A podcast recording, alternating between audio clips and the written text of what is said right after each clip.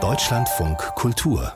Lesart in der menschenleeren Landschaft Islands, da kann man sich auch ganz schön verloren und verlassen fühlen. Aber es sind gar nicht solche romantisch verlassenen Orte, die die schottische Autorin Cal Flynn besucht und beschrieben hat. Sie war zum Beispiel in der UN-Pufferzone in Zypern unterwegs, auf einem Abraumberg aus der Ölindustrie und in der immer noch verstrahlten Gegend um Tschernobyl und hat darüber ein literarisches Essay geschrieben. Tobias Wenzel hat es gelesen und die Autorin überzeugt mit ihm auch noch einen weiteren verlassenen Ort aufzusuchen.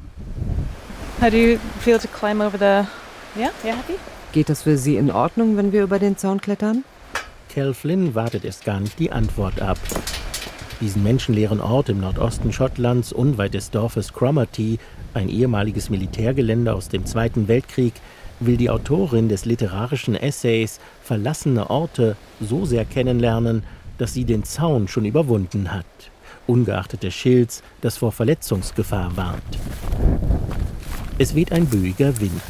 Wir bahnen uns den Weg durch Sträucher und hohe Farnpflanzen und sehen in der Ferne die Nordsee.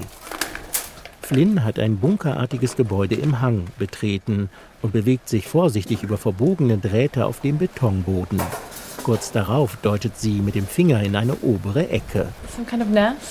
Das hier ist wohl ein Nest. Vermutlich das einer Mehlschwalbe. Mehlschwalben bauen ihre Nester aus Lehm und dünnen Grashalmstückchen im Innern von Gebäuden. Auch auf ihren Reisen fürs Buch wurde Cal Flynn oft davon überrascht, dass die verlassenen Orte eben doch nicht so leblos waren, wie sie gedacht hatte.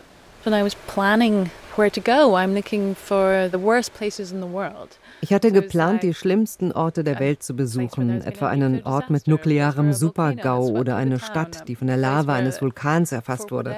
Aber als ich diese vermeintlich düsteren Orte dann besichtigt habe, sind sie mir gerade nicht hoffnungslos vorgekommen, denn sie waren schon dabei, sich zu erholen. Sie wurden schon neu genutzt, sie waren schon überwachsen von Natur. Because of the way they had been repurposed, they had been grown over.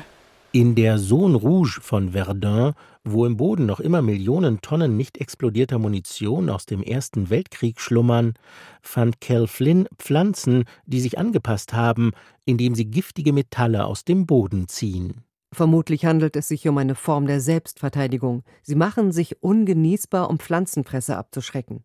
Flynn tappt in ihrem klugen wie sensiblen Buch allerdings nicht in die Falle, die menschengemachten Umweltkatastrophen romantisch zu verklären, nach dem Motto Die Natur heilt sich schon selbst, der Mensch kann sich zurücklehnen.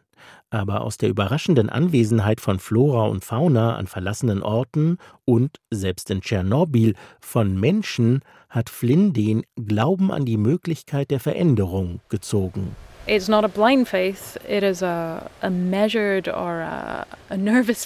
Das ist kein blinder Glaube, sondern ein maßvoller, nervöser Glaube, dass alles gut werden könnte. Mich motiviert dieser Glaube, dabei mitzuhelfen, dass es tatsächlich so kommt. Verlassene Orte ist ein Buch, das demütig macht, weil es das zerstörerische Handeln des Menschen vor Augen führt und zugleich die Rückkehr des Lebens feiert. An der schottischen Küste bleibt Flynn vor einem Lattenzaun mit Stacheldraht stehen. Sie zögert, denn in einem Verschlag hinter dem Zaun lauert ein Wildschwein, und Wildschweine, hat sie im Internet gelesen, werden hier als Wachhunde gehalten. Ich bin jetzt kein besonders mutiger Mensch. Ich begebe mich aber an dunkle, unbekannte Orte. Und das Unbekannte jagt einem die meiste Angst überhaupt ein. Denn man weiß ja nicht, was einem hinter der nächsten Ecke erwartet. Da fragt man sich, gehe ich jetzt durch diese Tür? Also und manchmal ist die Antwort ja und manchmal nein. Das ist ein Spiel mit der eigenen Psyche. It's a game you play with yourself, with your psychology, I think. Und wie ist Ihre Antwort jetzt? Uh, I don't really want to climb in with a wild boar. ich möchte nicht wirklich zu einem Wildschwein rüberklettern. Wie sieht es mit Ihnen aus? How do you feel about that? Flynn schreibt einfühlsam, aber auch tabulos. So erwähnt sie etwa die Idee des britischen Wissenschaftlers und Umweltschützers James Lovelock, tropische Regenwälder vor dem Menschen zu schützen, indem man dort kleine Mengen nuklearen Abfalls deponiert.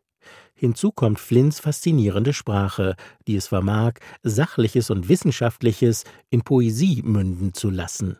So auch in dem Kapitel über das Gelände einer ehemaligen Kolchose in Estland, das sich die Natur zurückerobert. Vor kurzem bin ich auf ein Konzept gestoßen.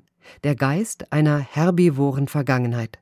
Spuren von Verbiss zeugen von der Anwesenheit der Tiere, wenn diese längst verschwunden sind.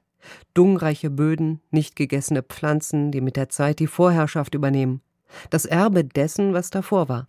Das ist, so heißt es, eine Form von ökologischem Gedächtnis. Wir gehen zum Auto zurück, und auf dem Weg spüre ich diese Geister durch den Kuhstall streifen. Warmer Atem wabert in Schwaden über heißen Flanken. Und als die Landschaft wieder am Autofenster vorbeizieht, erkenne ich auch die Geister alter Weiden und die Wälder der Zukunft. Sie wandern über die Auen bis zum Meer. Hier in Schottland betritt Cal Flynn schließlich ein Gebäude mit Graffiti an den Wänden. Es bietet einen spektakulären Ausblick auf die Nordsee durch eine lange horizontale Öffnung. Jetzt sieht man, warum es ein Aussichtsposten ist. Toll. Die Bäume dort gab es damals nicht. So hatten die Militärs eine freie Sicht von 180 oder mehr Grad.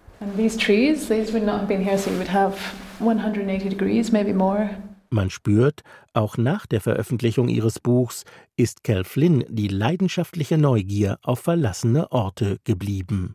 Tobias Wenzel war mit Cal Flynn an so einem verlassenen Ort und ihr Buch heißt auch so Untertitel Enden und Anfänge in einer menschenleeren Welt aus dem englischen Übersetzer das Buch mit Lena Adam. Es ist Band Nummer 100 der Reihe Naturkunden, die Judith Schalansky herausgibt bei Mattes und Seitz und das Buch hat 344 Seiten und kostet 34 Euro.